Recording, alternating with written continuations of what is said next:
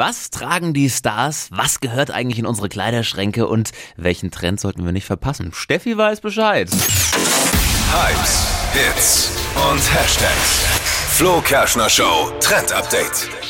Ja, der Sommer, der lässt uns dieses Jahr leider ab und zu mal hängen und das ist natürlich super schade um Ja. die ganzen hübschen Sommerkleider, die bei uns in den Schränken sind. Natürlich. Und das wollten sich die Modeprofis dieser Welt nicht gefallen lassen und haben sich einen Trick einfallen lassen. Und zwar einfach ein Hemd unter dem Kleid tragen und so die Ärmel verlängern. Klingt erstmal seltsam, sieht aber super stylisch aus. Mhm. Zum Beispiel Sarah Jessica Parker, Carrie Bradshaw von Sex in the City. Ja, weißt du? Sogar ich, ja.